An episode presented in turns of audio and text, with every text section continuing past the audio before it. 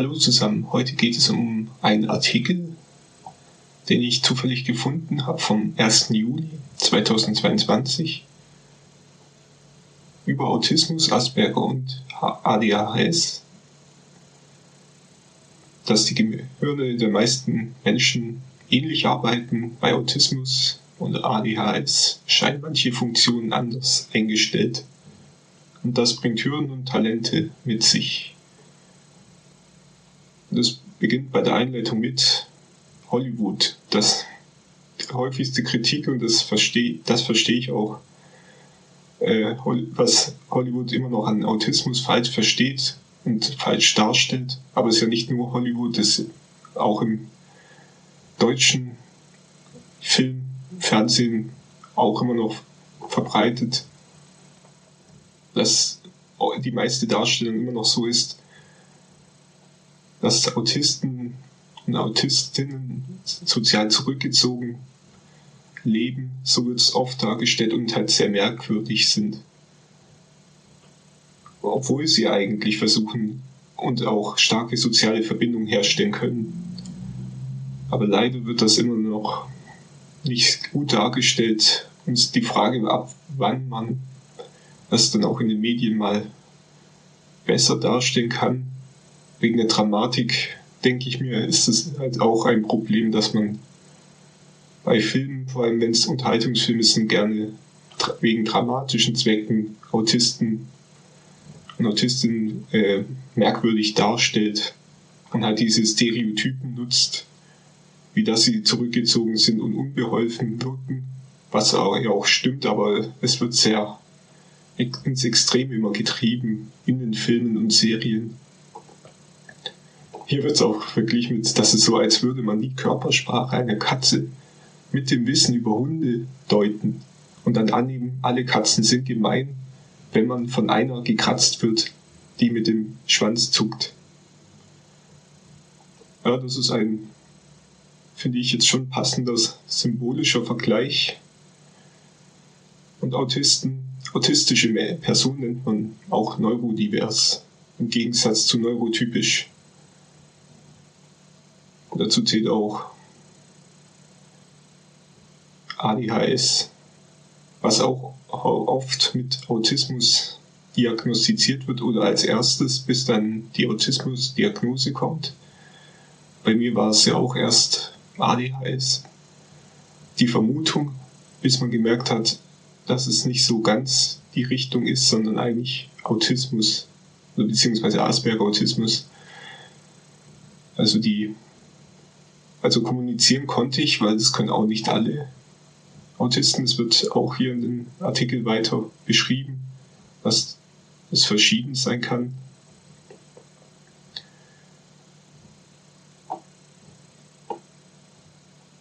Der Artikel ist sehr ausführlich und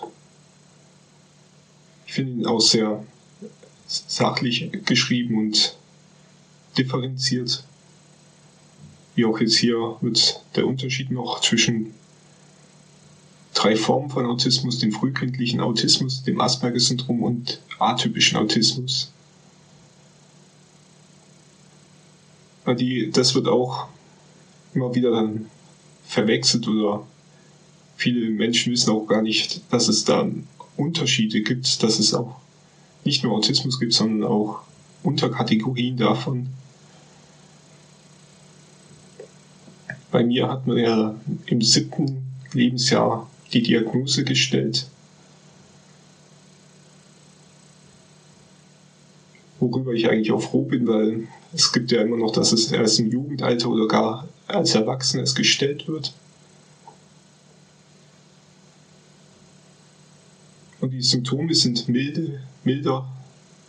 Die Intelligenz ist in der Regel durchschnittlich. Manche Betroffenen sind etwas tollpatschig, ja. Das war ich früher schon zum Teil sehr extrem, weil ich einfach nicht sicher wusste, wie ich mich in Situationen verhalten soll. Und dadurch wurde ich als tollpatschig oder einfach nur als Spaßvogel wahrgenommen, der irgendwie immer lustig sein wollte, obwohl ich das ja nicht wirklich wollte. Und das, diese milden Symptome ist jetzt auf Asperger bezogen. Weil es gibt ja noch schwer, schwerer Autismus, bei dem die Symptome schon extrem sein können, dass man nicht mal mehr sprechen kann. Und auch noch weitere Symptome wie ähm, äh, zum Beispiel, dass man auch, so, wenn ich mich jetzt richtig erinnere, ich kenne auch jemanden, der auch jetzt nicht mehr, nichts mehr hören kann oder manche brauchen ständig Hilfe beim auch Anziehen. Also es gibt sehr extreme Symptome auch bei Autismus. Aber Asperger ist meistens äh, ist die milde Form. Und hier ist auch noch dann der Unterschied zum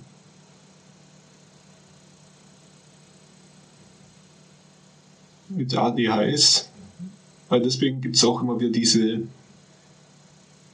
erste Diagnose ADHS, weil Autismus Asperger auch in die Richtung geht, dass die Konzentration schwerfällt, auf Aktivitäten zu lenken. Außer sind jetzt die Spezialinteressen da, kann das, kann die Konzentration sehr hoch sein. Und darum hat man es ja bei mir auch erst vermutet, vor allem weil ich zum Teil hyperaktiv war, um eine Reizüberflutung zu kommunizieren und dann später wieder extrem zurückgezogen gelebt habe und kaum geredet habe. Hier sind auch die typischen Anzeichen von Autismus. Es sind Schwächen bei Sozialkompetenz, Sprach- und Kommunikationsprobleme und stereotype Verhaltensweisen. Nicht jede, jedes der folgenden Beispiele trifft auf jeden Betroffenen zu. Denken Sie an die vielen Regel, Regler des Mischpults. Das ist auch ein schöner Vergleich mit dem Mischpult, weil es einfach verschiedene Einstellungen gibt, die dann dazu führen, dass es anders klingt, aber es immer noch dasselbe ist, wenn auch in einer anderen Form. Und ja, für vielen Autisten fällt soziale Interaktion schwer. Schon Blickkontakt kann unangenehm sein. Und Blickkontakt mochte ich auch nie. Es fiel mir schwer, in, in die Augen von Kindern und Erwachsenen zu schauen, weil das für mich schon sehr unerträglich war, die ganze Mimik wahrzunehmen und einzuordnen. Und die Gefühle, ja, die sind andere einzuordnen ist schon schwer und auch die eigenen Gefühle auszudrücken auch schwer, weil man ständig überlegen muss, wie muss ich jetzt mich artikulieren, um richtig verstanden zu werden und das Gefühl zu entwickeln ist nicht leicht. Und dazu sind Therapien sehr wichtig, um die Gefühle besser einzuordnen und auch ausdrücken zu können. Die Sprache kann sich unterschiedlich entwickeln. Manche Kinder sprechen gar nicht oder kommunizieren durch Laute, andere nur in Situationen, in denen sie sich sicher fühlen. Wieder andere sind überdurchschnittlich eloquent. Typisch für Autisten ist, dass sie Ironie und Sarkasmus nicht verstehen und Redewendungen wörtlich nehmen. Ja, für Ironie und Sarkasmus auch ein großer Kampf.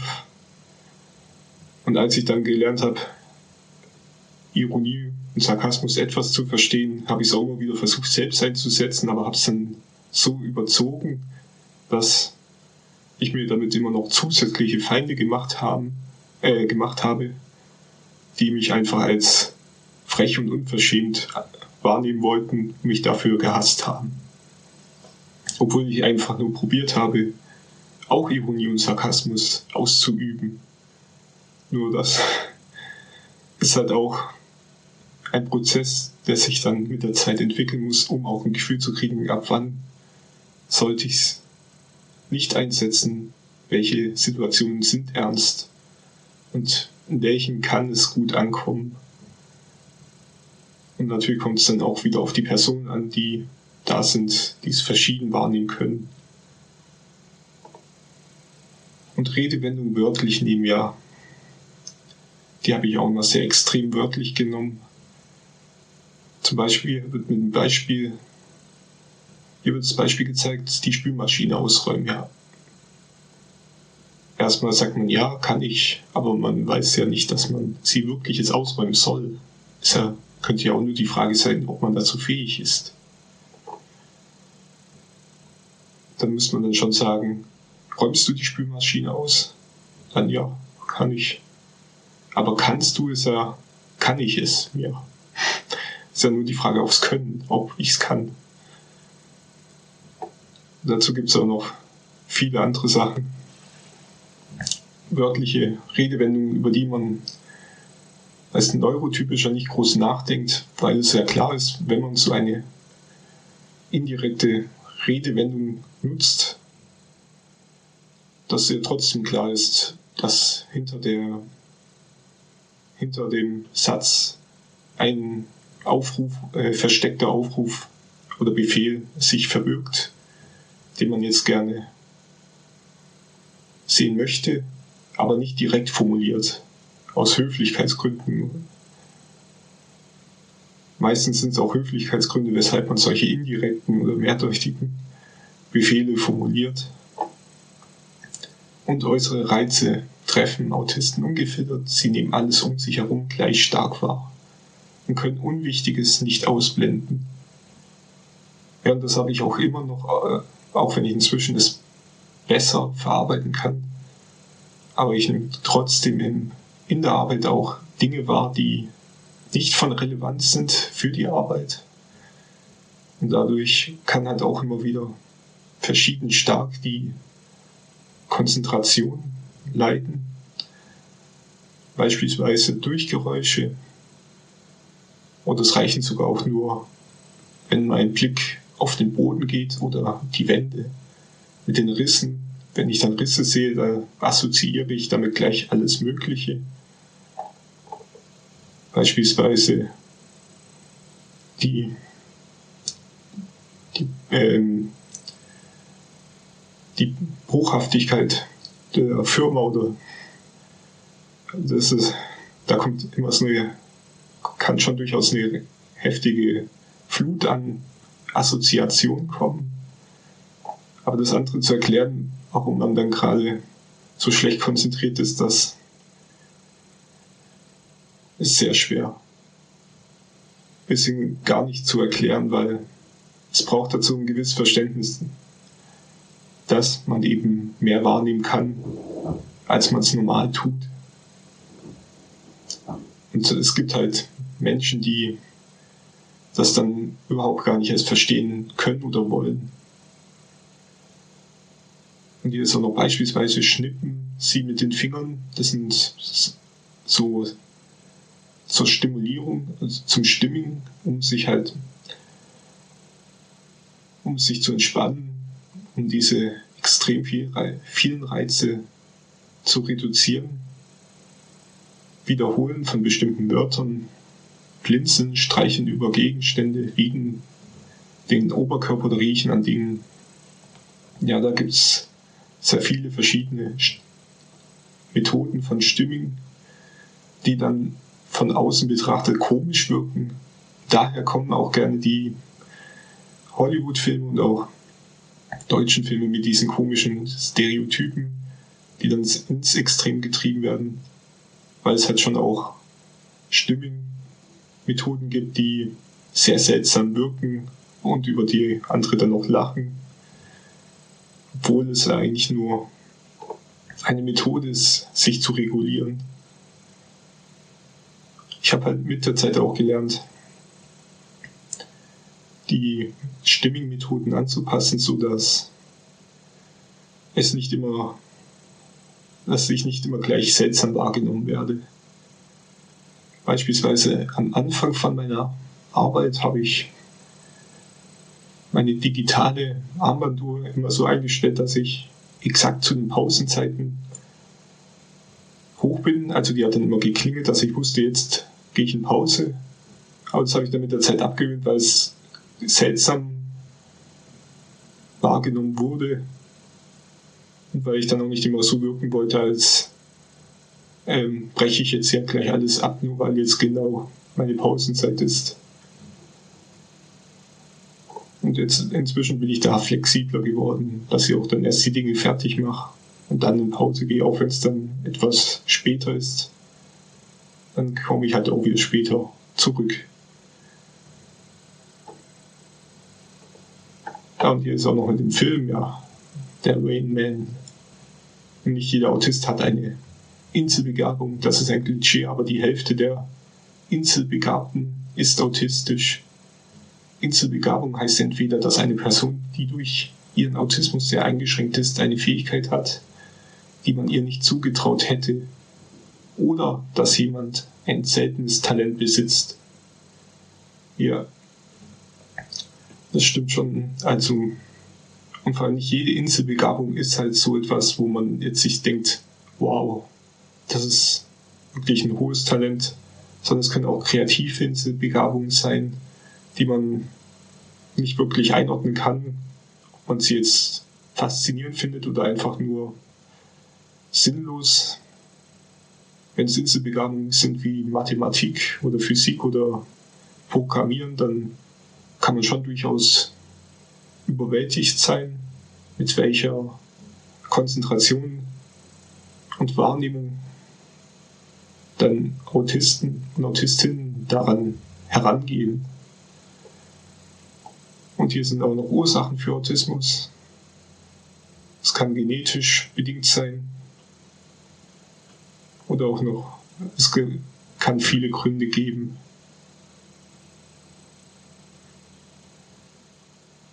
Und natürlich auch, dass es hier keinen Zusammenhang zwischen Impfung und Autismus gibt. Das ist auch immer wieder ja, ist immer, immer, immer noch so ein, eine verbreitete Fehlinformation, die gewisse Personenkreise, die vor allem so impfkritisch eingestellt sind, sehen möchten, um etwas Schlechtes in Impfungen zu sehen.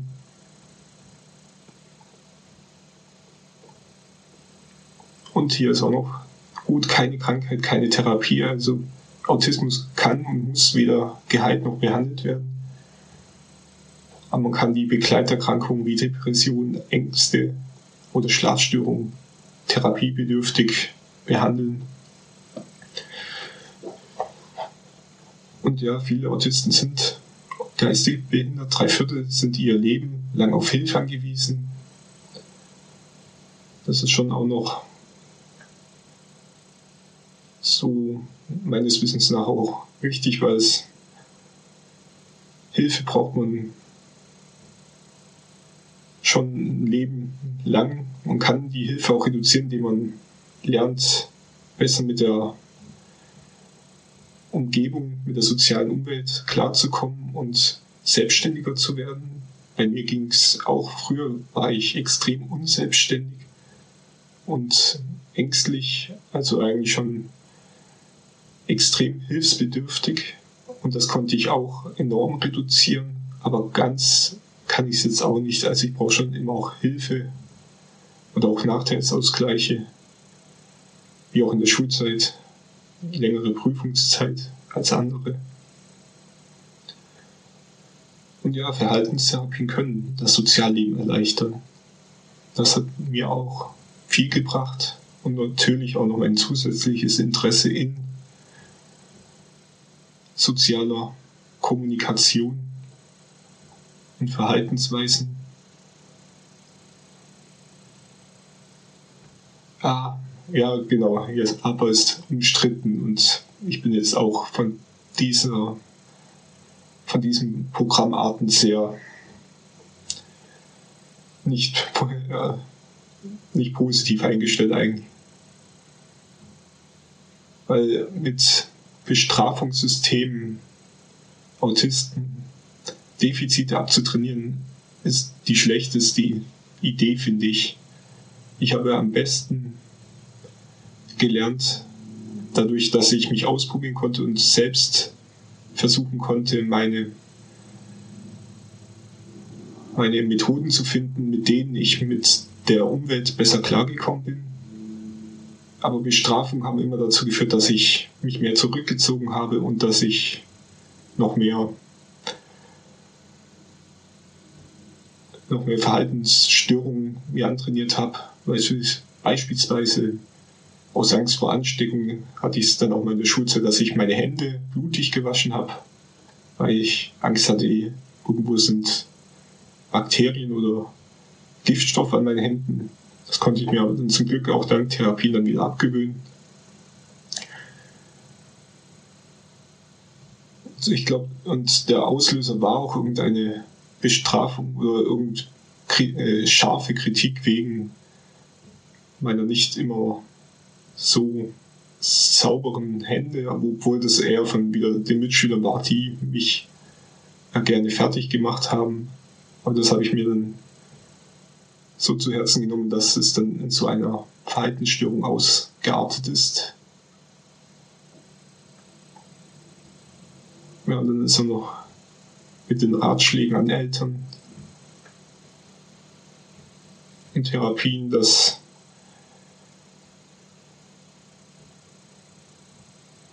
die auch helfen können, leichter mit ihrem Kind zu kommunizieren, Stichwort Spülmaschine. Und leider gibt es halt immer auch noch gute Therapien, die nicht äh, gleich gezeigt werden, wie man sich eigentlich schon prügeln muss, wie zum Beispiel die Reittherapie, die mir auch sehr viel geholfen hat. Jetzt geht es hier noch um ADHS, aber ich denke, ja gut, das geht noch, tue ich das noch mit rein. Es hat typische Aufmerksamkeit und Selbstregulation schwächer und Impulsivität und Unruhe ist stark ausgeprägt als bei neurotypischen Personen. Aber zum Teil kann da die soziale Kommunikation besser sein, aber auch nicht immer. Das ist der Unterschied zu Autismus.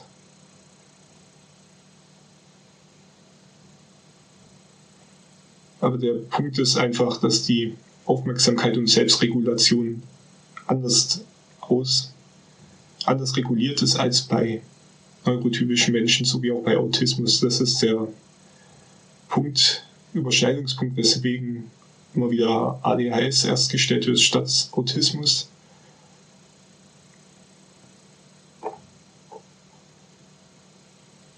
Und früher galt ADHS als Verhaltensstörung heute als Entwicklungsverzögerung. Das ist auch gut, dass es anders betrachtet wird.